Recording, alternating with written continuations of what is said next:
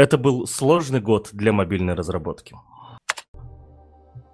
Режимы меняются, знания остаются навсегда. Всем здравствуйте, меня зовут Павел Калашников. С вами сегодня ITV подкаст, выпуск номер 107 у нас. И сегодня мы будем говорить про мобильную разработку. Со мной сегодня в студии моя соведущая, моя подруга Наташа Мусина. Наташа Мусина, скажи, пожалуйста, где ты находишься и какая там погода? Привет, я в Батуми, погода потная, потому что на самом деле не жарко, но все равно как-то влажно. Я, знаешь, как будто бы в каких-то джунглях нахожусь, несмотря на то, что это, субтропики, но тем не менее. Но меня все устраивает. Окей. Ну да, я тоже в Батуми, тоже непонятно, да, как тут солнышка нет, а все равно очень жарко, странно как не, не понимаю такого. Вот, и сегодня с нами а, уже традиционно да, а, приходящий раз в год. Она, Анатолий Пешков, вот. А, а, Анатолий, скажи нам привет, пожалуйста, чтобы люди вспомнили твой голос. Всем привет. Я здесь, да. Ежегодно. Можно и почаще, но раз уж такая традиция, то будем раз в год.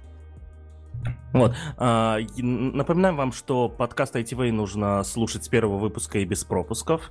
И для тех, кто это сделал, он, во-первых, жизнь стала гораздо лучше. Во-вторых, вы уже знаете то, что мы Анатолия зовем а, раз в год. Ну, так действительно получается. А, говорить о том, что же изменилось в мобильной разработке за год да, вот. Но перед тем, как мы перейдем к этой теме, я начну задавать, э, на... А, и мы с Наташей начнем задавать Анатолию вопросы. Толя, где ты находишься, какая у тебя погода? Ну и вообще расскажи что-нибудь хорошее, что ли. Ой, хорошего за последнее время произошло сильно больше, чем я ожидал, на самом деле.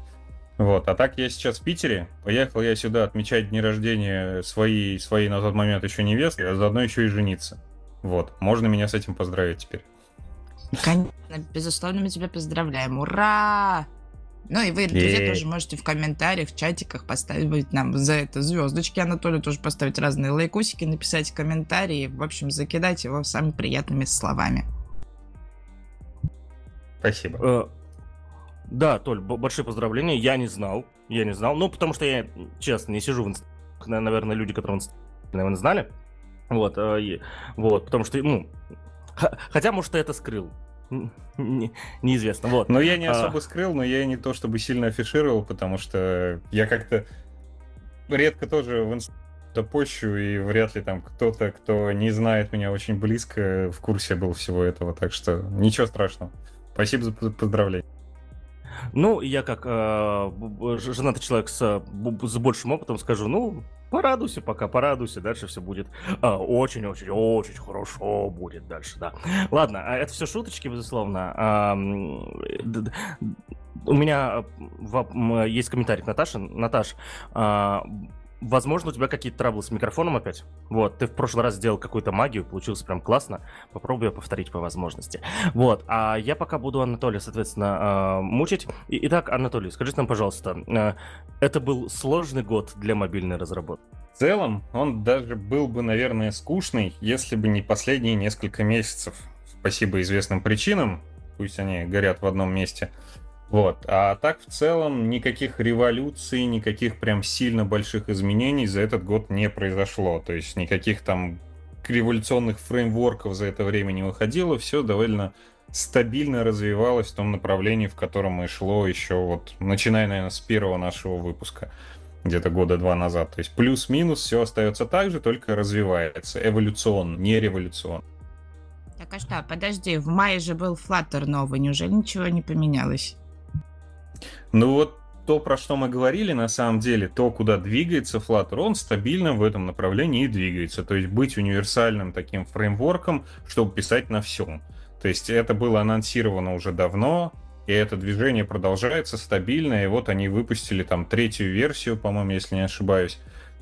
Вот здесь в качестве таких вот вещей новостных я могу ошибаться, потому что у меня как раз уже перед отпуском там я не все успел почитать и все посмотреть. Но в целом я знаю, что да, вроде как третья версия вышла, фишки новые появились, э, вроде как под Windows теперь официально можно писать э, вот что-то такое. То есть то также стабильное движение в сторону того, чтобы сделать этот фреймворк универсальным и отвязать его от зависимости от мобилки исключительно. То есть на нем теперь можно писать все, что угодно.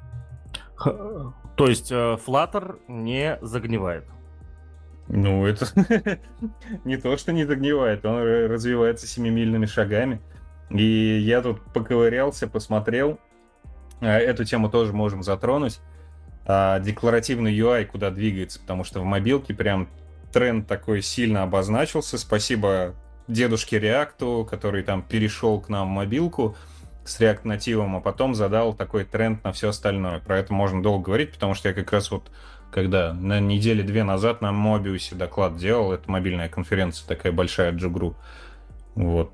Так что эту, эту тему точно можем обсудить, как раз затронуть все, все нюансы. Давай, давай сперва главный тогда вопрос, который все, все задаются э, при э, разговоре э, о кроссплатформенных фреймворках. А что, уже не надо писать на нативных технологиях мобилки? Или еще нет? Или еще у них есть шанс? Ну, я отвечаю на это примерно так же, как и обычно. А, в специфических случаях надо. Либо если у вас много бабла, и вы хотите прям сделать, знаешь, такую Феррари, а не мобильное приложение, которое будет летать, где вы будете управлять каждым нюансом, где вы будете использовать самые последние фичи. То есть такое продуктовое решение для компании, у которой огромное количество бабла, и оно прям точно знает, что вот это вот приложение для них нужно, его нужно выпиливать, прям вылизывать и все остальное, то, наверное, да, можно использовать э, нативные технологии.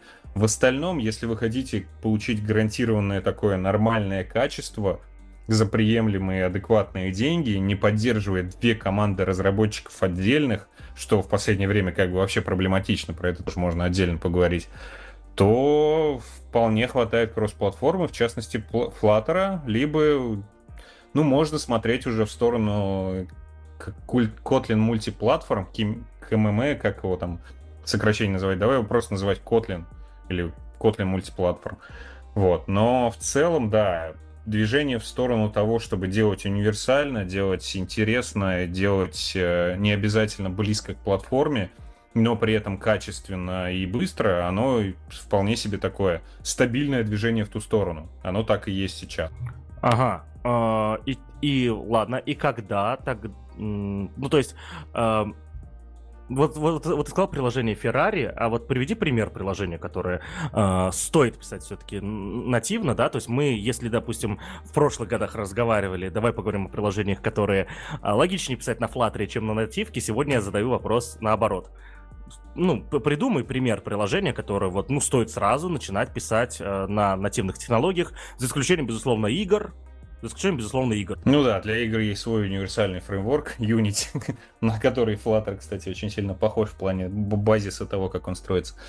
Что нужно писать на нативе? На нативе нужно писать, наверное, какие-то, знаешь, приложения, которые вы хотите зафичерить у Apple или у Android, что, наверное, в российских реалиях вообще будет нереально сейчас. Но сам факт. Использовать какие-то последние технологии, типа каких-нибудь э, виджетов обязательных, там, звонков, еще чего-то.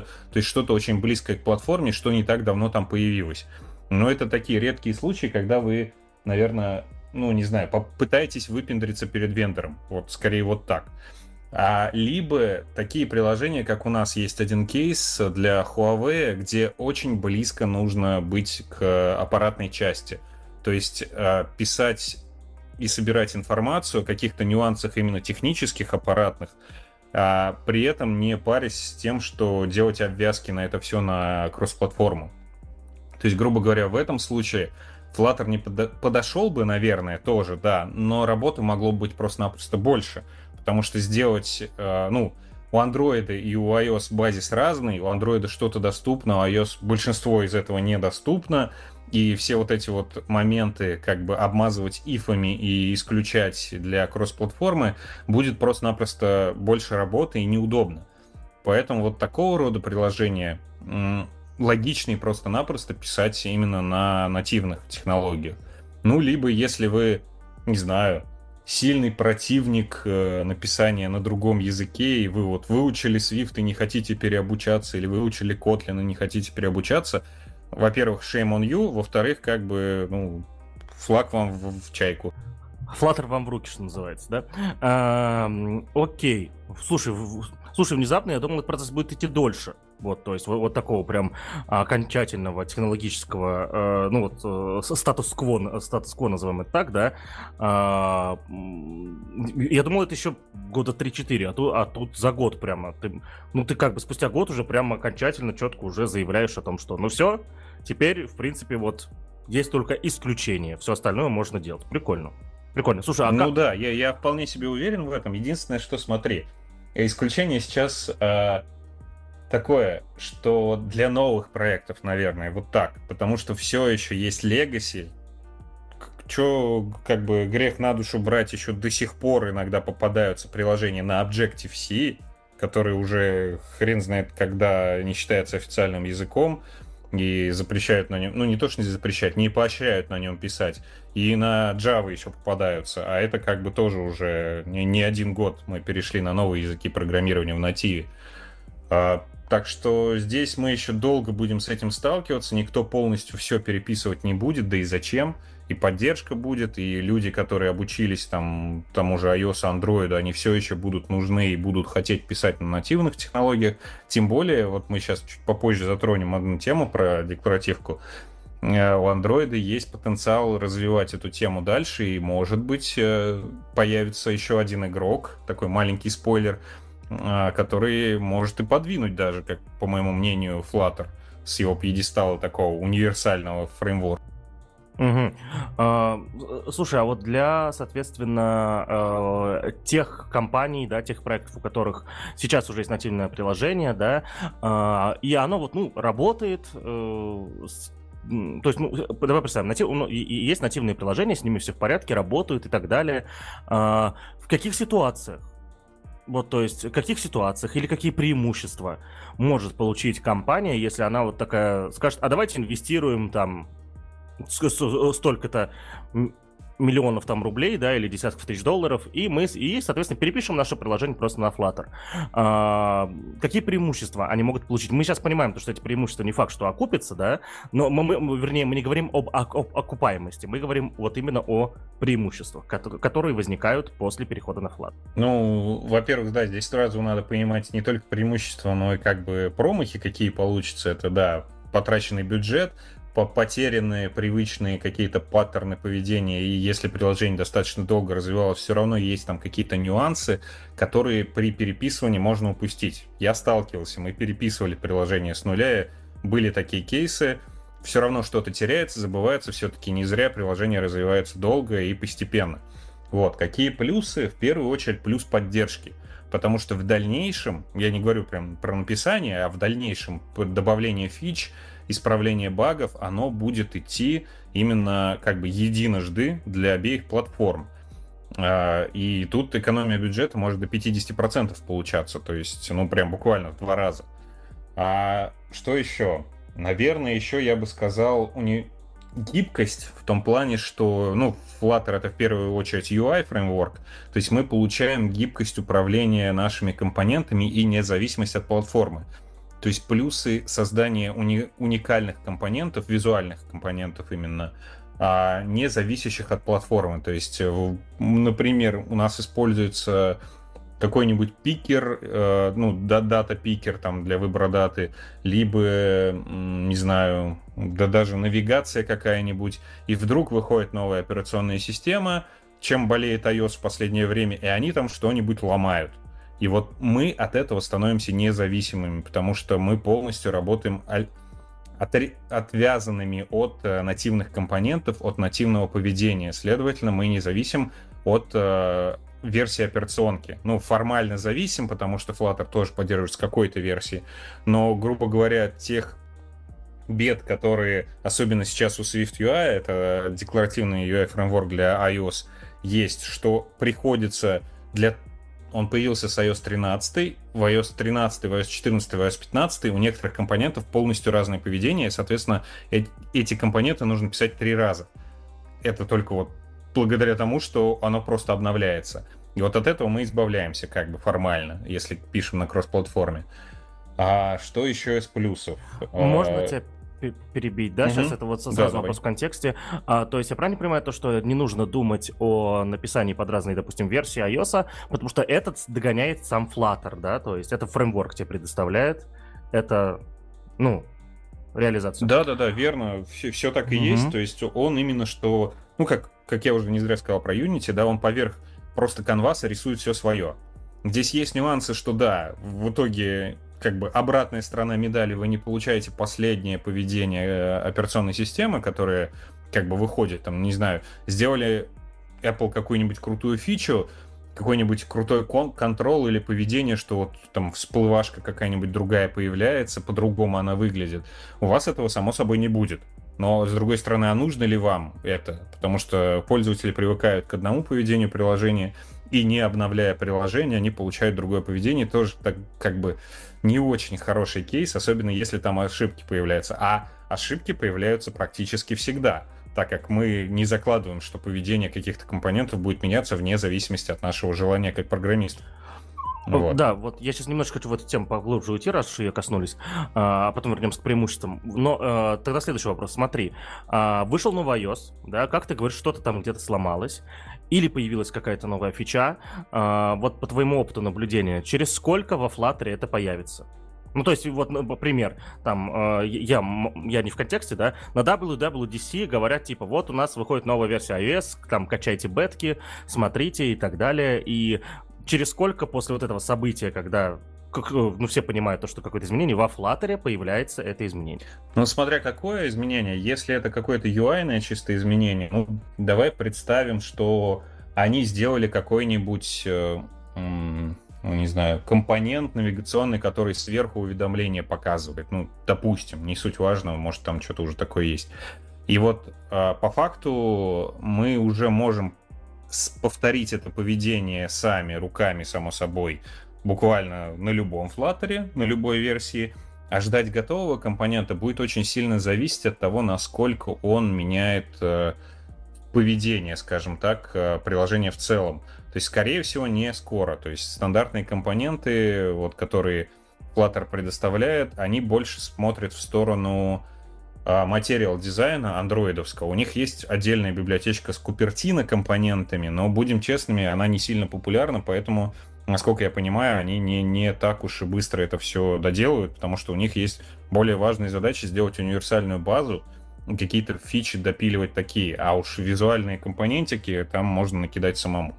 То есть, ну, я, я бы не ожидал, что это появляется быстро. Про более какие-то базовые вещи, если, допустим, появилась какая-то библиотека, которая, ну, не знаю, предоставляет доступ э, к чему? К какому-нибудь распознаванию, не знаю даже чего, бровей пускай будет, да, вот. Э, эта библиотечка появляется по факту сразу с выходом новой iOS, на Flutter это нужно будет сделать обвязку под нее. Сами создатели Flutter, скорее всего, это делать не будут. Они либо посмотрят, как сообщество это делает, и потом как бы к себе притянут при необходимости, либо дождутся pull реквеста также от сообщества. То есть здесь скорее вот в таком ключе это будет делаться. Окей, давай дальше к преимуществам, но у меня уже возникло много других вопросов, которые будут дальше. Так, преимуществом. Что еще мы получим от Flutter, если мы на него вдруг перейдем? Да, ну в целом, вот основные-то я перечислил, я даже не знаю, что еще можно сказать. А, ну да, конечно, еще же потенциальная возможность выйти на других платформах. То есть, грубо говоря, может быть, когда-нибудь это произойдет, не знаю, даже Фуксия выйдет, мы сразу сможем на ней запуститься. Но так-то потенциально можно сразу говорить о том, что если приложение достаточно большое и относительно универсально написано, либо есть компоненты, которые раскидываются такого для формата не только телефонного управления, то мы можем на десктоп выходить. Нам ничего не помешает. Он уже может запускаться там. Единственное, что, может быть, придется доделать пару э, элементов в плане взаимодействия. То есть все-таки в телефоне мы пальцем тыкаем, а там мышкой. Для этого все компоненты есть, часть из них адаптируется автоматически, но в большинстве случаев нужно это все-таки отдельно прописывать, но это не такая большая работа. Запустить можно сразу, сделать удобно и максимально близко к формату управления на десктопе можно в относительно короткие сроки. Вот. Еще один такой достаточно большой плюс, хотя и редкий, потому что, ну, десктоп-приложение достаточно специфичная сфера по сравнению с мобилкой. Ой, а знаешь, что мне стало интересно? А, появились же сейчас очень сильно становятся и распространены, и популярны. Это уже давнишняя, конечно, тема, но мне кажется, что должны были с новым давлением там, и с новыми компонентами что-то придумать. Вот про работу со складными устройствами. Есть ли какие-то прикольчики насчет этого? Потому что, мне кажется, все вопросы про шарниры, загибы и так далее тоже нужно при разработке учитывать. Вот как раз, да, это верно вспомнила. В последней версии Flutter они специально для этого там что-то прикрутили. Честно скажу, более близко еще не смотрел. Может, ребята у нас там посмотрели, но я в отпуске, поэтому не знаю точно. В целом, да, какие-то штуки, поддержка так, изменения экрана, складных вот этих вот всех фич у них появилась. А расскажи, раз пришли к, к складным фичам, а какой-нибудь cool story? Есть какая-нибудь cool story? То, что э, сделали приложение, раскладной смартфон, и что-то вот, короче, что-то случилось. К сожалению, такой cool story пока еще нет. Не, не сталкивался. Уж больно редкие эти девайсы. Э, и у нас даже еще пока в парке устройств такого нет. А, от клиентов жалоб тоже не поступало. Видимо, люди тоже понимают, что пока еще это редкая история и не особо пытаются что-то с этим делать. Но я даже от коллег не слышал по рынку, и на докладах такого даже не обсуждалось, насколько я знаю. Вот. Была cool story в плане того, насколько Android э, универсальный, это уже давно, конечно, было. Его же сейчас запускают и там и на телевизорах, и везде-везде на всех устройствах. У нас один раз прилетел краш, ну, то есть падение приложения, ошибка с автомагнитолы. Наше приложение пытались на автомагнитоле запустить. Мы немножко прифигели, потому что вообще не знали, что такое есть. Погоди-ка, а там типа была кассетная магнитола или что? Я без понятия. Мы просто гуглили, что за устройство такое, там айдишник у него есть, нашли какой-то автомагнитол, там экранчик-то, ё-моё, маленький. А у нас приложение для iPad было тогда. Ну, ну формата iPad, в смысле планшета, на это на андроиде. Вот. И мы немножко офигели, как оно вообще запустилось. В смысле, оно позволило установиться и что-то сделать, и только потом упало. Как? То есть оно дошло до момента, когда оно запущено и смогло хотя бы баг-репорт отправить. Мы немного офигели тогда, но это уже года 4 назад или 5 было. Хорошо, а вот раз уж мы перешли к веселью, наконец-то, а то все про флаттеры, про флаттеры. Вернее, опять же, про флаттер, но вопрос. А всякие там, прости господи, тайзены, Wear OS и, и так далее? Да, веб-боссы еще, может, туда же, телевизионные. Ну, Честно, я не слышал еще про официальные какие-то разговоры про то, чтобы это там все запускать, но вот на том же Apple TV энтузиасты уже наваяли embeddер, так называемый, по-моему, во Flutter, то есть нижний слой, который именно привязывается к платформе. Дальше там идут слои, базирующиеся на нем, и они как бы относительно универсальные. А вот э, такие вещи, ну, энтузиасты пишут, мне кажется, в случае чего можно поискать, но я сам не сталкивался. Вот слышал только недавно буквально статейку, читал про Apple TV, что на нем запускали флаттерские приложения. Ну, то есть туда это еще не дошло. Окей, хорошо. Тогда, наверное, у меня последний вопрос про Flutter. Ты на него, от, на него отвечал в, прошлом году, но, э, наверное, сейчас... Не, не буду сейчас как-то это э, требовать дополнения, наверное, давай опять повторим. Откуда берутся ресурсы соп, э, сопровождать и развивать настолько сложный программный продукт, а именно фреймворк Flutter. Неужто со... это просто open source, просто сообщество или... Нет, конечно, это все Google. Спасибо ему. Но зачем? Вот это уже другой вопрос. Видимо, у них такая попытка экспансии, при том, что они сами себе немножко даже конкуренцию себе составлять в скором времени могут.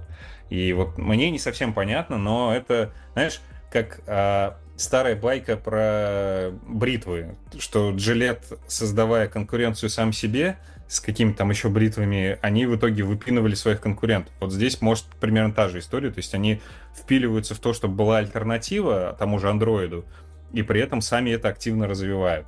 Но вот пока никаких тенденций на уменьшение вот этого движения не видно, они активно это все развивают, пиарят, и они прям вот как я у себя там в докладе говорил, буквально пытаются продать тебе эту технологию всеми силами, так, чтобы тебе прям захотелось на ней хотя бы попробовать написать там и YouTube-канальчики, какие-то приколюхи. То, как они представляли нововведение Флаттера, это, блин, какой-то стендап уже с, э, не знаю, с клоунами и с какими-то там вещами развлекушными больше. Это прикольно даже просто смотреть человек, который не войти. Так что вот... А зачем? Уже другой вопрос. Откуда? У Гугла у Гугла деньги есть. Хорошо, ладно. А, мы в прошлом году, на самом деле, а, я вот хотел переслушать выпуск, да, чтобы вспомнить. Но мы в прошлом году у нас была хорошая дискуссия по этому поводу, уважаемые слушатели. А, ссылка на выпуск будет в описании. Мы обсуждали, зачем нужен Гуглу Flutter, да, когда у него соответствовал Android и так далее.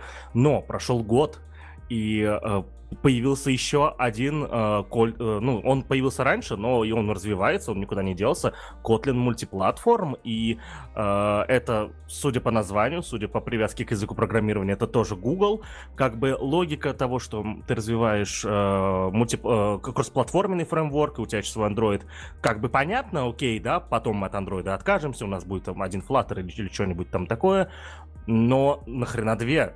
Кроссплатформенные технологии поддерживать? Вот это уже вопрос. Но здесь я немножко поспорю в том плане, что это не совсем все-таки Google. Google активно развивает Kotlin, Google активно развивает Compose. Это декларативный фреймворк для Android. То есть они полностью переделывают сейчас свой, ну, свою верстку, назовем это так.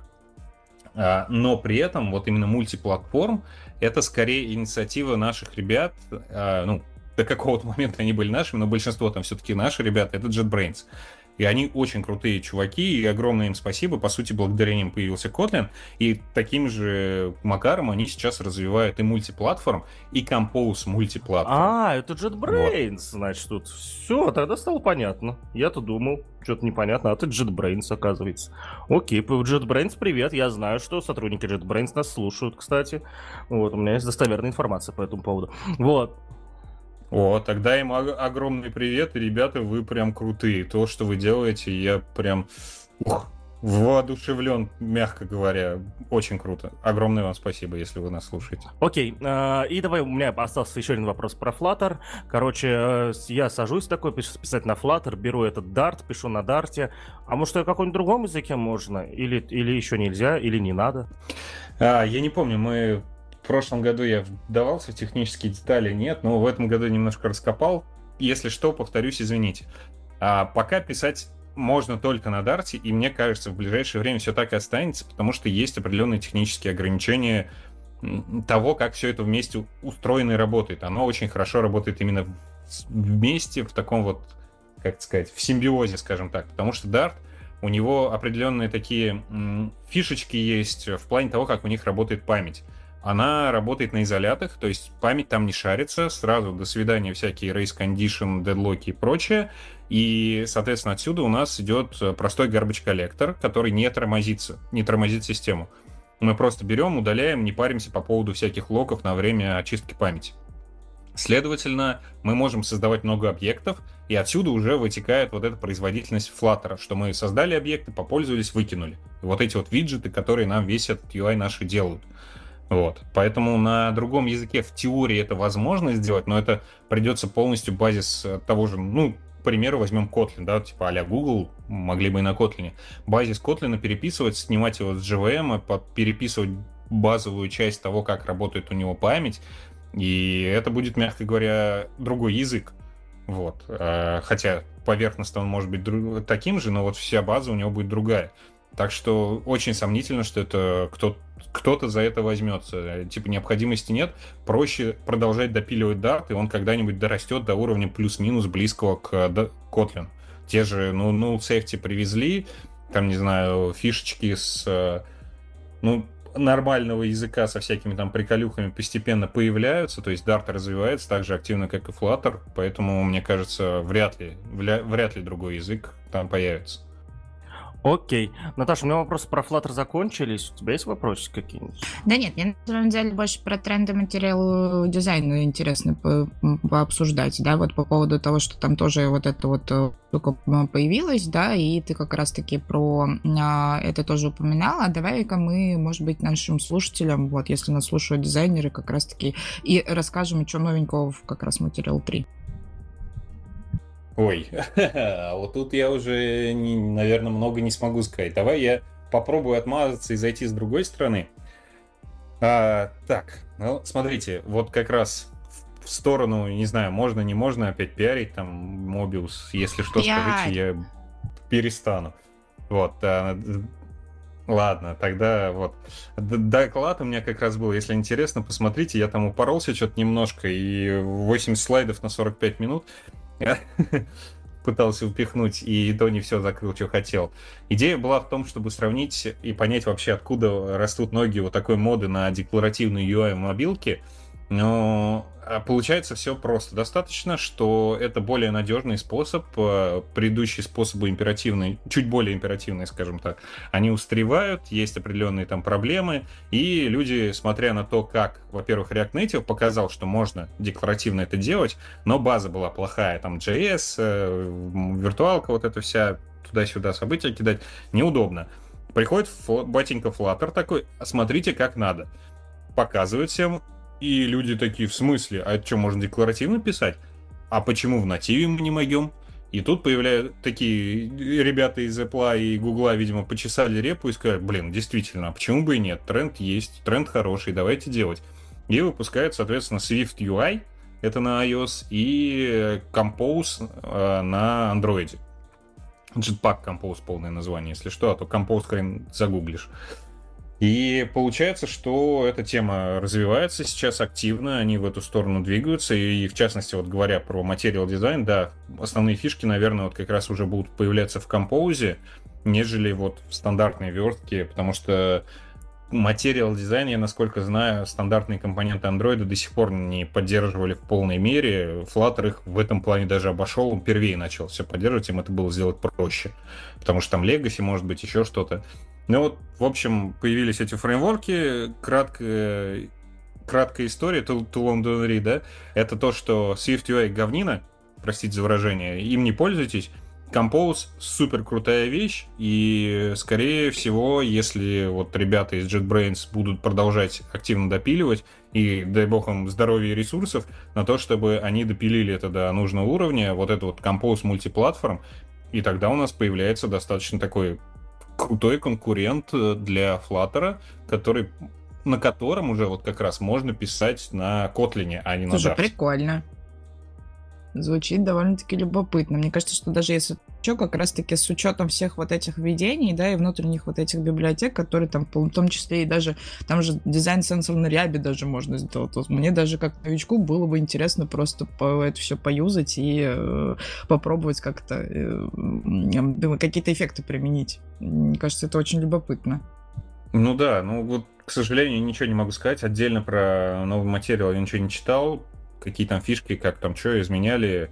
Я просто понял, что если есть возможность его использовать, используйте. Он достаточно продуман и очень круто всякие нюансы решает, которые, про которые обычно люди забывают. Вот из таких фич, например, что обязательно accessibility, там, лейблы впихивать, там, ну, то есть для слабовидящих людей вот эти вот фишки, когда озвучивание там идет, еще какие-то нюансы, то есть он прям заставляет это делать, и цвета подбирает адекватные, то есть за тебя это уже все сделано. То есть даже не будучи дизайнером, следуя вот этим гайдам, ты можешь сделать приложение, которое будет выглядеть стандартно, но очень ну, качественно есть, и удобно. Вот это вот самое главное. Вот на этом уровне продумали, прикольно. Ну да, там есть такие вещи. Если я не путаю, конечно, потому что у меня уже немножко каша из-за того, что три фреймворка в голове. Но, по-моему, насколько я помню, это как раз в композе, что они там обязательно заставляют тебя вставлять лейбл accessibility как обязательный параметр у Клево. компонентов. Но это получается уже сразу икру примешивает, да, в том, что они тебя за это заранее с, с этим заставляют работать, плюс еще как раз-таки потом ты не будешь про это забывать. Ну и, конечно же, само удобство юзабилити для людей с ограниченными э, возможностями и с особенностями. Клево, клево, клево. Да, да. Потому что пока тебя не заставят, фиг ты сам это будешь делать. Но, скорее всего, еще и сделаешь неправильно, что в итоге утяжелит.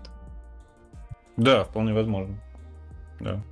Окей, окей. А, Толь, я сейчас понял то, что э, есть... Э, ты сам это упомянул, вот, и скажи, пожалуйста, учитывая все обновления нашей жизни, будут ли для разработчиков в России мобильных приложений уже что, что-то обновилось, да? Мы сейчас говорим только про технологии, да? А, вот, э, ну, про, про технологии, может быть, про доставку приложений, про что-нибудь еще. Что изменилось и что может измениться еще в ближайшем будущем? Ну что изменилось? Самое главное, что изменилось, это то, что мы поняли, что нас могут спокойно заблокировать. Ну, в плане, какие-то приложения взяли и просто выкинули из магазинов. Тот, тот же ВТБ, например. А здесь, ну, я думаю, ребята из Apple меня вряд ли услышат. Раскрою маленькую тайну. Как прикольно выкрутились ВТБ. Мне прям очень понравилось. А, как бы код-то у них остался, да, приложение заблокировано. Приложение — это определенный айдишник в магазине, и по нему там нельзя его выложить. Теперь не скачать, не обновить ничего. Они просто берут, выпускают новое приложение с другим названием и формально не упоминают ничего про ВТБ там. Хотя эта штука, этот клиент обращается все так же к тем же серверам, те же логины, пароли. Формально мы получаем тоже приложение в другом цвете и без э, лейблов ВТБшки с одним малень... с одной маленькой пасхалочкой. А, вни... Вот если кто внимательный, напишите там в комментариях, пожалуйста, под этим выпуском, нашли вы в этом приложении упоминание ВТБ. И оно очень прикольно скрыто. А, вот. А, и они просто выпустили новое фактически то же самое приложение под новым лейблом и как бы обошли такую блокировку. Вот. Мне очень так понравилось хитро. Но вот, к сожалению, реальность такова, что нас могут просто-напросто заблокировать. И самый большой, наверное, риск сейчас э, всего это iOS. Именно iOS Store. В первую очередь, почему? Потому что в iOS нет альтернативных магазинов. Apple запрещают. Его пытались там подвинуть какими-то разбирательствами в судах, заставить их там внедрять другие магазины. Максимум, что добились, насколько я знаю, это то, что есть предложение при запуске там нового телефона предустановить э, некоторые приложения. И то не обязательно. То есть они не могут это установить сразу в телефон. Они как-то там предлагают это вот на Android, на iOS. А факт остается тем, что если Apple вдруг совсем взбеленится и возьмет, захочет, она просто заблокирует э, нам доступ к магазину на выкладку приложений, либо на скачивание приложений.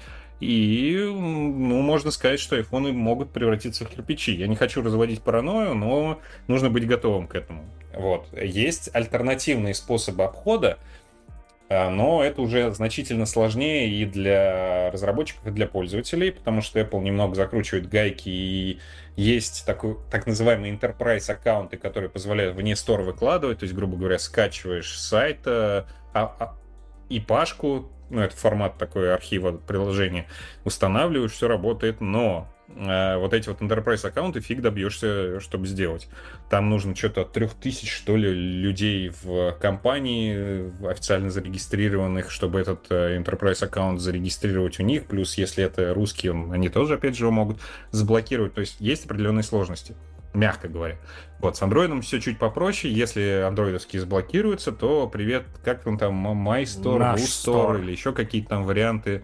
Huawei Store, наш Store крайнем случае Huawei Store.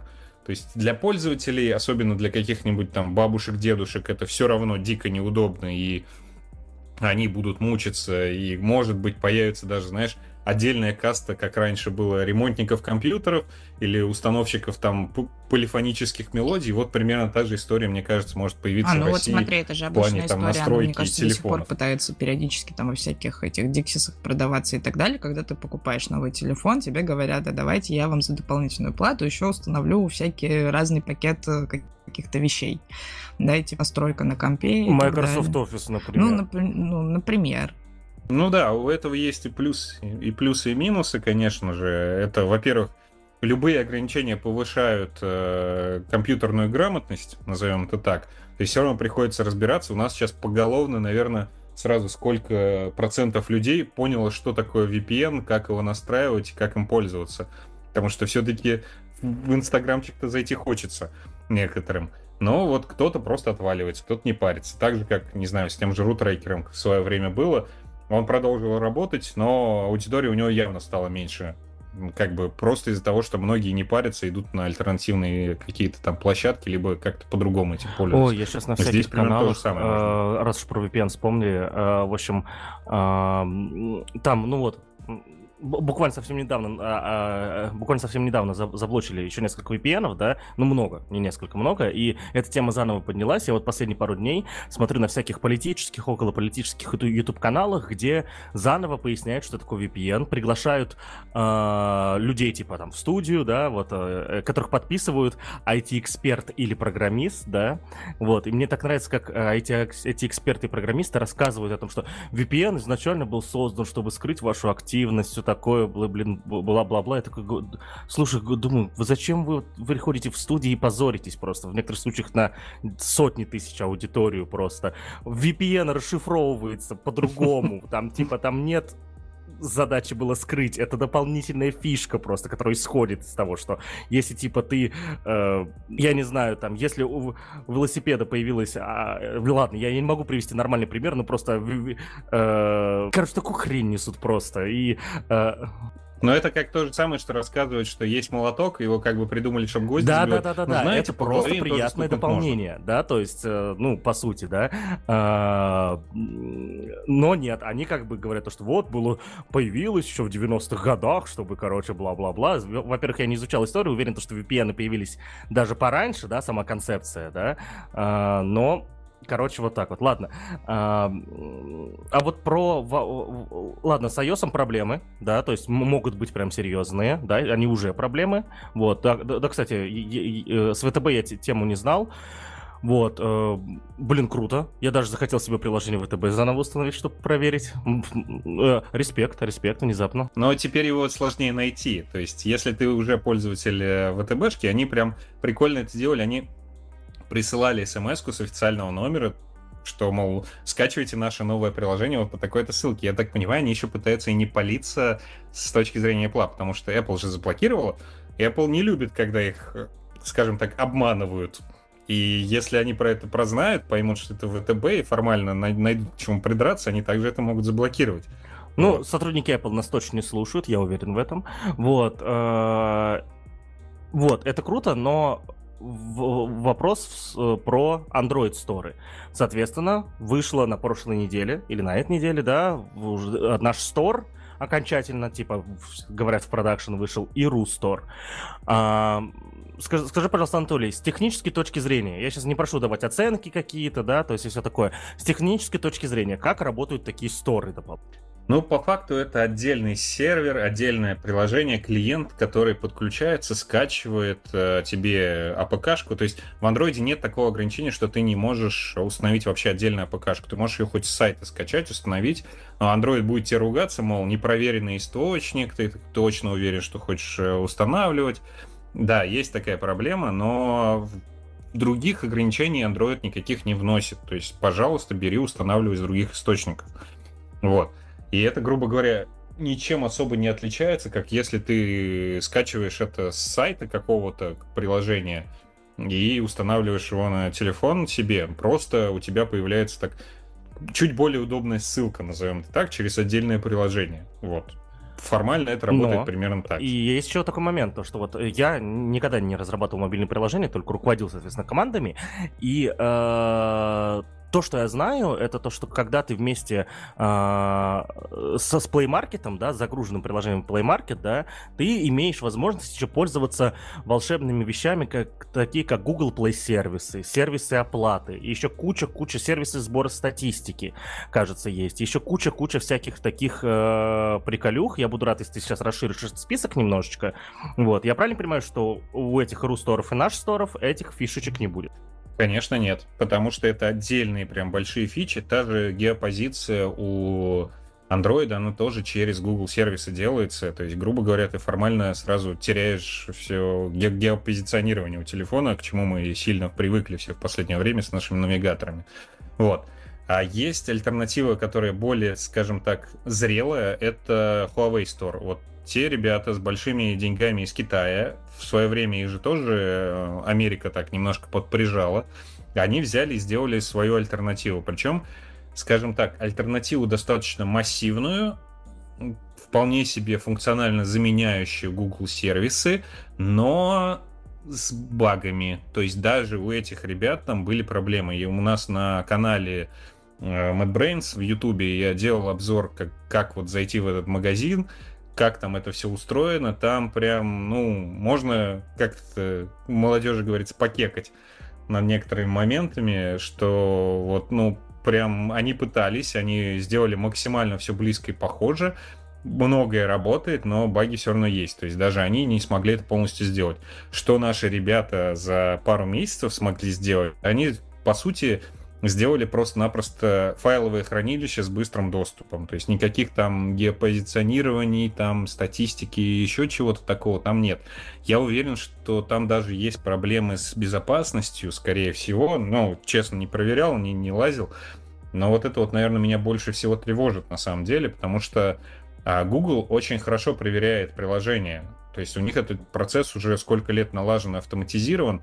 И, а вот что в наши магазины выльют, и какие там будут приложения, и как они будут верифицироваться, и куда на самом деле там наши логины и пароли от тех же банков будут вываливаться дальше, вот это вот уже вопрос такой, над, над которым стоит сильно подумать и прям побояться некоторые приложения скачивать да, кстати, оттуда вот уж по точно. поводу безопасности, это важный момент, да, то, что вот, э, смотрите, мы с вами живем в мире, где э, мы, как пользователи, ну, пользователи интернет-сервиса, вынуждены доверять каким-то э, каким-то э, сущностям, да, которые нам гарантируют, что мы в безопасности. Допустим, в случае с обыкновенным вебом э, вы э, обычно просто проверка, что ты перешел на, на тот сайт, на который ты перешел, то есть написано google.com, да, это тебе э, гарантирует то, что ты находишься именно на сайте Google, а не на сайте какого-то там э, злоумышленника, да, естественно, если там не подключен каким-нибудь, к слову, VPN, да, и так далее. Вот. Э... Ну, формально, да, нужно всегда быть немножко параноиком и никогда про это не забывать, что всегда есть возможность потерять свои данные, и если ты действительно боишься и за свои какие-то там нюансы, как-то, что, что попало в интернет, то попало в интернет, поэтому единственный способ совсем не попасть на глаза большому брату, это уйти в Сибирь и жить в деревне, без интернета вообще, потому что так или иначе твои данные куда-нибудь сливаются. Недавние там взломы Яндекс Еды, по-моему, или чего там было, или Деливери, они как бы все показывают, да, я себя там находил, и, о, прикольно, интересная статистика у меня оказывается, все адреса можно найти. Осталось такси слить, и можно будет прям по а, минутам расписать Слушай, мы все равно людей. сейчас спалили уже э, это твое имя, фамилию, если люди послушают выпуски до этого и, и узнают, где ты живешь еще, ну, в смысле, твой город, скажи, сколько накушал э, в Яндекс Еде, если, ну, типа, в тысячах. Ой, на тот момент я что-то не так много, порядка, наверное, 30, что ли, тысяч там должно быть, если по всем адресам собрать. Я что-то так мельком посмотрел. Примерно сходится с тем, что я рассчитывал, и вот оно там примерно так отобразилось.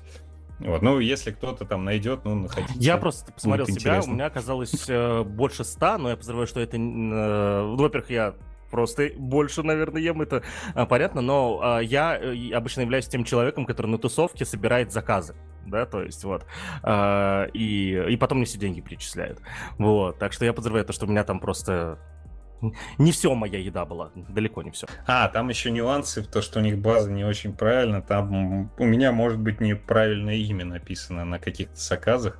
У меня телефон, в частности, был на отца раньше зарегистрирован, потому что у меня номер не менялся еще до момента, когда мне 18 лет не было. А, ну ладно. С, с того ладно, момента. это, это, этот вопрос мы коснулись. К разговору, а, давай вернемся к сторам, ко всяким, да. А, вот, а, да, к, к безопасности, да. Э, соответственно, я вот, допустим, в 99% случаев я просто всегда проверяю то, что когда пользуюсь вебом, то, что я нахожусь правиль, на правильном домене, да, то есть, э, э, и почему я проверяю? Потому что я точно знаю то, что DNS-серверы — это э, очень серьезные э, структуры, которые проверяются, которые, э, у которых куча ревьюеров и так далее, и так далее, и вообще там комитеты все вот эти и прочее, э, и, и прочее организующая безопасность, да, DNS, вот, гарантирует мне то, что если у меня в браузере в, в адресной строке написан верный, верный домен, то я в нужном месте. В мобильных приложениях с этим сложнее. Ты не знаешь, куда коннектится это мобильное приложение. Да, то есть, ну, это, э, э, явно этого не видно, да, какому серверу, по какому домену отправляется. Да, да вот, формально здесь сложнее. Не здесь никак. как бы ничего не остается, как доверять именно компаниям, Google и Apple, соответственно. Доверять компаниям, э, которые выпустили, выпускают дополнительные сторы, да, то есть я не особо хочу. Если бы я был, наверное, адепт там Huawei, да, и доверял бы ему во, во всем, да, вот, то скорее всего, да. Я бы тоже ему доверял. Но я не являюсь адептом Huawei, так что причин доверять Huawei мне тоже нет. Вот, так, так что здесь, да, здесь вопрос безопасности, конечно, очень э, сложный. И если если нам придется дальше жить с этими сторами, то, наверное, эти вопросы будут подниматься, будут подниматься все больше, и или мы привыкнем к тому, что по умолчанию все, что ты ставишь себе на телефон из какого-то стора, если вдруг, не дай бог, заблокируют нам все это, ты как бы по, по умолчанию должен знать то, что ну вот, я вот, я, я тут живу, Да, то есть вот так вот.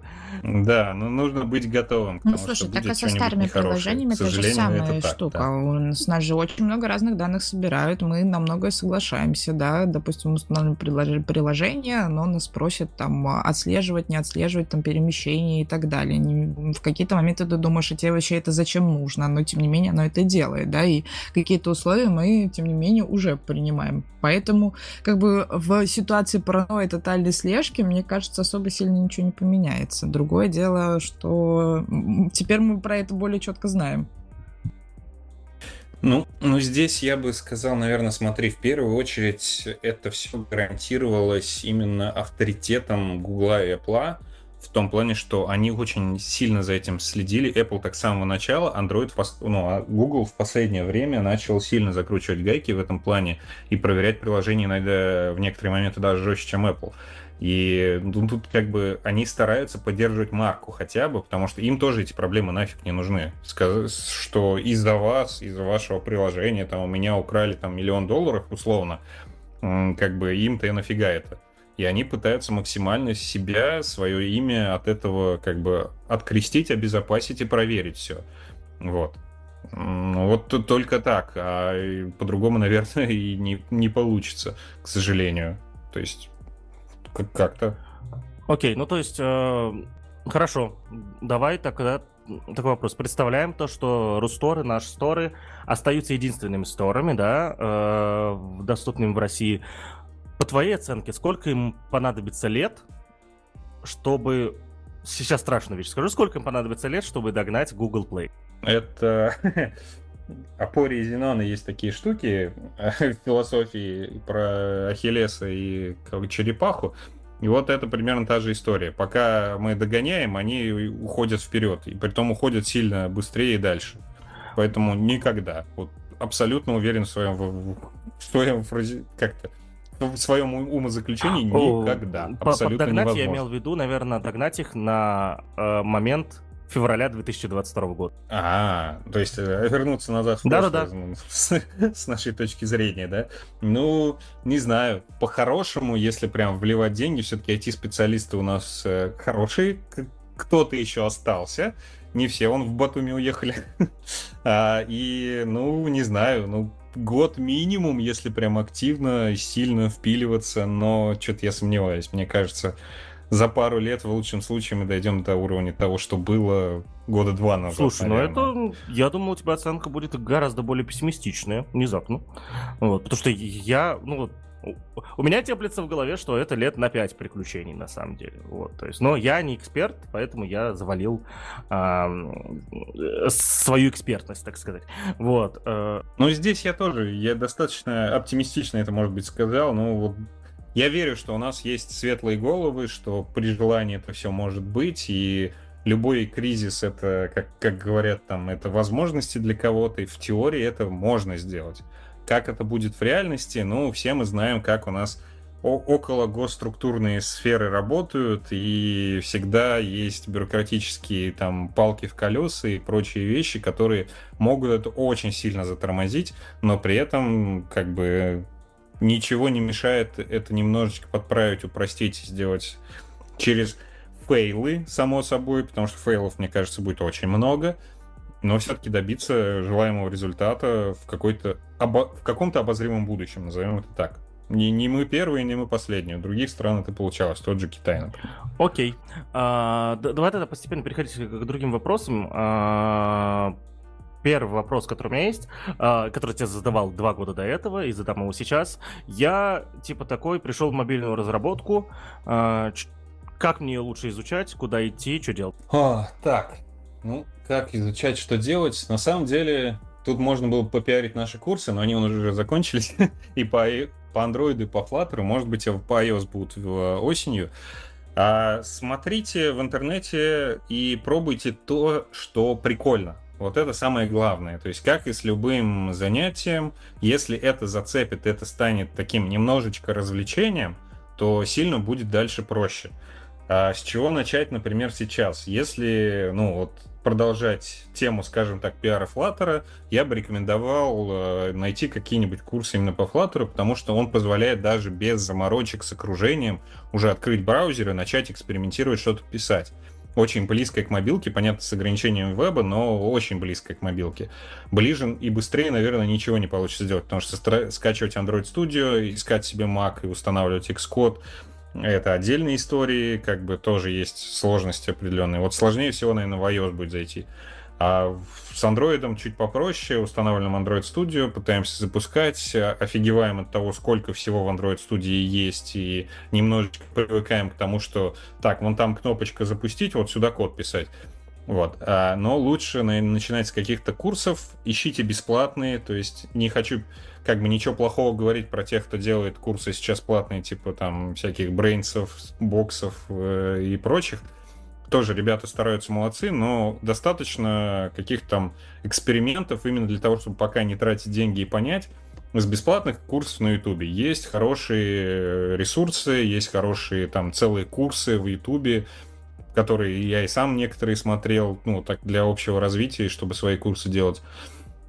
И вот с них начать, поэкспериментировать, поприкалываться, сделать какие-нибудь свои, может быть, идейки, но потом, после того, как уже определенный опыт набирается, в любом случае я бы рекомендовал устраиваться в компанию. Какую-то, по разработке не суть важно, на, может быть, какие-то низкие деньги, особенно если студенты это не критично, там, с семьей, понятно, будет сложнее, там, с ипотеками и прочим, но устраиваться именно в компанию, идти в продуктовую разработку или в заказную, не суть важно, главное поработать в команде с профессионалами, потому что многие нюансы самому накопать иногда просто невозможно. И ты будешь там, не знаю, месяц ковыряться с какой-нибудь фигней, а опытный человек тебе подойдет и за пять минут это все объяснит. Ну, за пять я уж условно, да, но сам факт, а уж за день, допустим, да. И без этого никуда. То есть здесь обучение через практику, через э, передачу опыта. Оно будет самым быстрым, самым эффективным. Ну и ссылка вот на канал MacBrains в Ютубе тоже э, тоже будет внизу.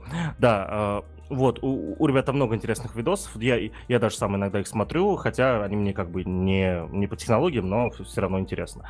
А...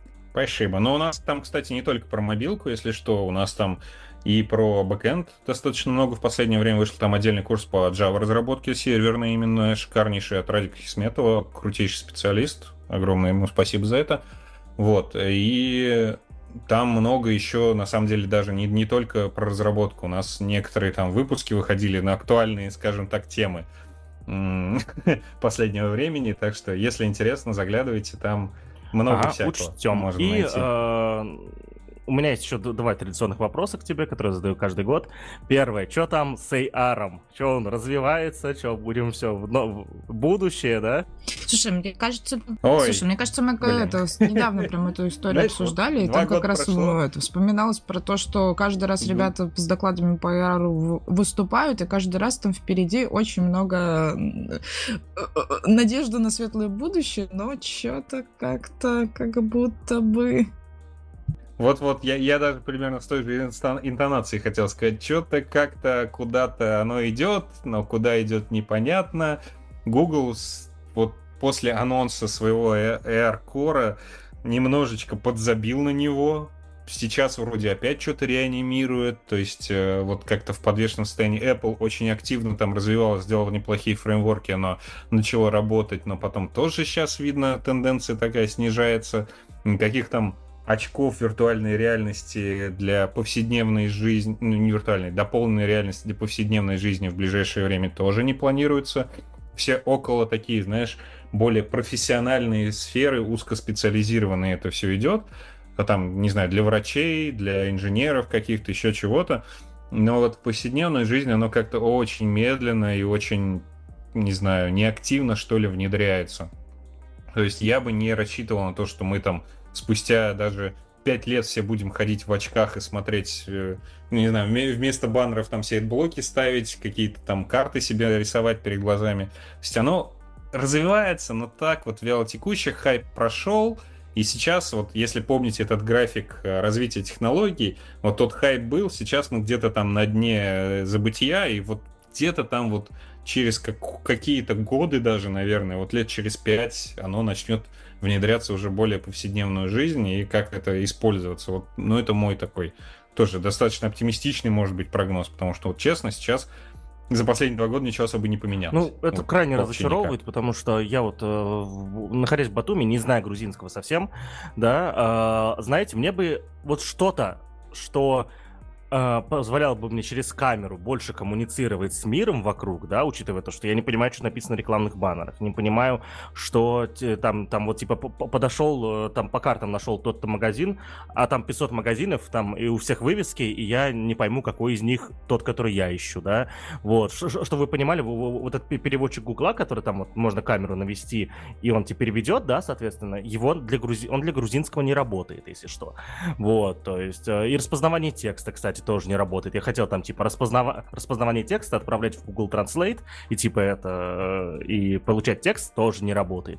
Вот, ну, в общем, я... Ну, слушай, с японским он как бы формально работает, но как я тогда мучился с кондиционером, это прям посмотреть надо было, потому что он иероглифы понимал как-то через раз, и какие-то такие странные фразеологизмы выдавал, что мне страшно было на эти кнопки нажимать, потому что там что-то чуть ли не пожарить мясо было. Ну, нет, слушай, ну для кондиционера все правильно. Ты мясо, он тебя зажарит, все нормально.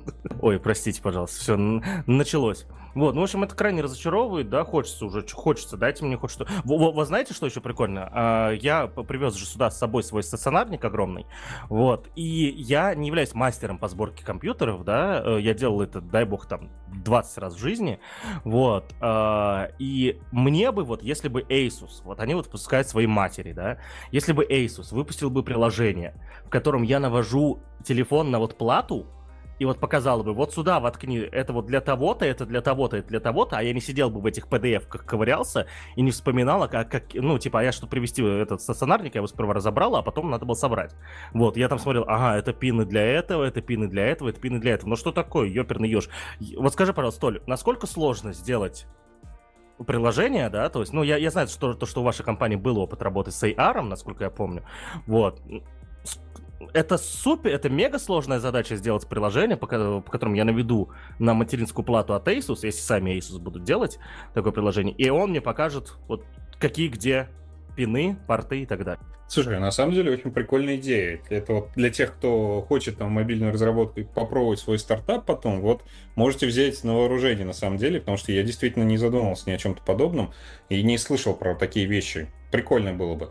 Насколько сложно? А, здесь все упирается даже не больше не в AR, потому что AR это больше про вот дополнение уже там нарисовать что-то. Здесь именно распознать нужно. А распознавание это у нас что-нибудь там из машинного зрения, машинного обучения, там OpenCV туда же, и это, ну вот, OpenCV, насколько я знаю, оно примерно на том же уровне, как когда я еще диплом писал, потому что мне до сих пор под моим старым видосом, у меня на личном канале, который я к диплому готовил на каком 14 году, мне до сих пор пишут, чувак, скинь исходники. Я говорю, да, ребят, там элементарная фигня, оно работает через раз, ну нафига он надо? Ты слишком там скромный или как-то так мне написали, мол, скинь исходники, крутая штука. И я вот понимаю, что за эти уже почти 10 лет особо ничего и не поменялось. То есть есть проблемы того, что не, не столько сделать это, а сделать это надежно работающим. Вот это вот главная проблема, потому что всегда есть вероятность того, что свет не такой, блик там какой-нибудь, еще что-нибудь. И вот пока оно как-то на таком уровне, что оно движется в ту сторону, надежность повышается, особенно с применением каких-то там машинного обучения какого-нибудь, но вот ну, не дает оно стопроцентной надежности. И вот воткнешь ты этот, распознает он, что вот этот вот пин какой-нибудь там один, а там другой, да, допустим, 0 с э, плюсом перепутает тебе. И, и все. Как, какова вероятность ошибки? Ну, процентов даже 10, допустим. Но, блин, 10% сгоревших плат, нафига это Азусу надо? То есть к ним же потом придут разбираться с этим. Поэтому мало кто впиливается туда, в такие вот прям серьезные проекты дорогие, чтобы это поставить прям на рельсы. К сожалению, пока это больше на уровне экспериментов. Там, ой, наша нейросеточка картиночки сделала, отгадайте, какие из них человеком нарисованы, какие машиной сделаны. И то в большинстве случаев ну, да, ты находишь вот, разницу. Не хватает таких продуктов, которые реально бы помогали. Хотя кейс понятный. Это, ладно, я сам могу разобраться, могу открыть эту PDF-ку, а вот представьте, вот вот, Наташа, ты сможешь разоб... Э, собрать Скорее компьютер? всего, нет. Скажи, пожалуйста. Вот, мне понадобится для этого изучать какие-то туториалы. Поэтому, да, вот всякие вот эти вот помощники, это, вы знаешь, в свое время же, когда AR тема развивалась, а, э, там же в какую сторону смотрелось, да? То есть там у Икеи, по-моему, даже было какое-то выделенное приложение, которое там комнату могло икеевской мебелью заставить. Вот, так, вот такого плана дополнительной реальности, которые которые там могли что-то конкретно сконструировать, собрать под определенные габариты, они вроде как были. Вот. Но с AR очень сложно не того, что как это повседневно. На... Наташа, Наташа, ты пропала. Так, Ната... ты Наташа, пропала. ты пропала на последние три предложения. Раз, раз. Ага. На чем я да. там пропала-то? Да. А, с AR очень сложно, как будто бы компаниям придумывать именно повседневные вот эти вот разработки, потому что все а, вещи, которые были разработаны, это либо какая-то хайпующая реклама, в плане вот мы сделали какой-то очень прикольный проектик, да, который там принесет нам пиаровский охват, и все про это будут говорить и так далее. Но в дальнейшем, допустим, в истории оно неприменимо. Вот. А так как разработка долго, сложная и, э, и так далее, вот почему-то как-то вот все вкладываются только на какой-то быстрый хайп, но не на полезность. Вот какое-то у меня вот такое вот впечатление. Ну да, здесь в этом плане хочется вспомнить что почти хрестоматийную историю этого Kinect от Xbox, который прям отдельное устройство со специализированными камерами, со всеми вот этими приколюхами сделал, начал выпускать игры под него, и потом это все, опять же, вот плане надежности не сработало. То есть это не, не такая тема, что ты прям всеми нюансами можешь управлять, там есть погрешность. И эта погрешность полностью убила весь геймплей на уровне чуть дальше казуальщины. И вот здесь примерно та же история. То есть ребята даже со спецустройством не смогли это сделать. А уж мы говорим про телефоны, у которых ну, относительно дешевые там компоненты, относительно универсальные, и с помощью них сделать вот такие вещи еще сложнее, хотя уже времени прошло достаточно много. Хотя да, да, даже лидары какие-то, еще там прочие штуки встраивают сейчас там в те же iPad, но все равно не тот уровень. Да, как раз не, не дает той спросить. А если действительно, вот у меня э, на Samsung Galaxy S20 блок камер — это огромная хрень, которая перевешивает телефон, да, то есть я прекрасно понимаю, что тут еще вот тут огромная фраза типа э, Space Zoom 100X, да, Вместо вот этой фразы можно было мне сюда впихнуть, я уверен, как еще набор датчиков каких-нибудь. Почему не впихивают-то? Да ну, дорогие они, они не все такие, знаешь, как сказать, компактные. То есть тот же Лидар, он тоже как бы хороший, качественный. Ты видел вот эти вот машины автоуправляемые, тестовые, у которых еще да, целая мигалка сверху торчит, крутится, шумит, и вот он дает более-менее ту надежность, которую надо. А уж э, вот на таком устройстве маленьком, чтобы оно в карман помещалось, не шумело, там не грелось, батарейку не жрало. Тут же очень много всяких компромиссных, э, компромиссных решений. Это мы, знаешь, я всегда вспоминаю Льюиси Кея с его э, стендапом, как, как на какой-то там он вечер пришел, и как мы привыкаем к технологиям и перестаем замечать чудесность этих технологий. Мы, блин, летим на высоте тысячи метров, ой, ну, 10 тысяч метров на кресле, на каком-то железном, не знаю, конусе, преодолеваем со скоростью 900 километров в час, это все, мы должны сидеть, а господи, мы летим, но мы привыкли настолько, что, ой, а что это у вас э, Wi-Fi не работает э, в самолете? Ой, фигня-то какая. И вот мы привыкаем к тому, что оно у нас уже есть, вроде бы, да, несложно. Там столько всего закопано, там так круто все это сделано. А мы к этому привыкли. Это, знаете, вот что мне напомнило? Я тут довести, пожила некоторое время с наличными, наконец-то открыла карту, карточку, которую прикрутила к волету своему, и теперь я вчера пользовалась Apple Pay и заказала еду. Боже, как я счастлива. А мне нравится с наликом. А мне нравится с наликом такой ходишь. Монетами такой, да. да. Вот, то есть, типа, прикольно. Да, да, да, да, да, это вот карманами монетки вот звенишь эти все. А, типа, а если вы не знали, уважаемые слушатели, э, то в Грузии большинство лифтов, ну, по крайней мере, в Батуми здесь, да, большинство лифтов платные, да, и у меня с собой много де- 10 тетришных монеток, хотя их местные, кто по-русски говорит, все равно называют десятикопеечными, вот, э, и вот у меня много этих монеток, я захожу в магазин, и а разменяйте мне, пожалуйста, вот, ну, по 10 мне дают э- А я эту штуку, я могу хожу. карточкой Прикольно. оплачивать. Ого. Ну, не знаю, не- неудобно это все-таки. Вот я, я завидую, честно. Я настолько привык носить в кармане только телефон, а не париться с вот этими всеми монетками, бумажками, считать их, сдачу давать ненадежно, ограбить же, в конце концов, могут. Ну, кстати, да, да, Вообще, не, круто. Здесь правильно. И давай еще один вопрос. Мы поговорили про AR. А что там? Ш- что, VR там, да? Все, технологии? Живем? Ой, с VR, ну там Facebook с его метой теперь уже в метавселенной все пытается, но вот, видимо, по- дальше желание пока это никуда не идет, но при этом я не так давно прям хайпанул с темы этого Oculus Quest, который мне прям понравился, потому что у него нет проводов, его не надо подключать к компьютеру для того, чтобы он работал. Ты просто надеваешь шлем, берешь в руки джойстики, и это работает. И вот, вот это вот то, чего я на, на самом деле ждал от этой технологии, и мы уже ну, близки к тому, чтобы это стало таким повседневной игрушкой, наверное, хотя бы. Но не более того, то есть делать, как там пытались из телефонов VR, ну, это совсем убого было. Я вот да, поигрались, это у нас про мобильную забыли. разработку, про вот. VR в телефонах как раз таки. Это все уже? Все, нахрен? Да, да, про это все благополучно забывают. Я не знаю, вообще приложение кто-то делает на это или нет, но вот тема хайпанула, побаловались, забыли.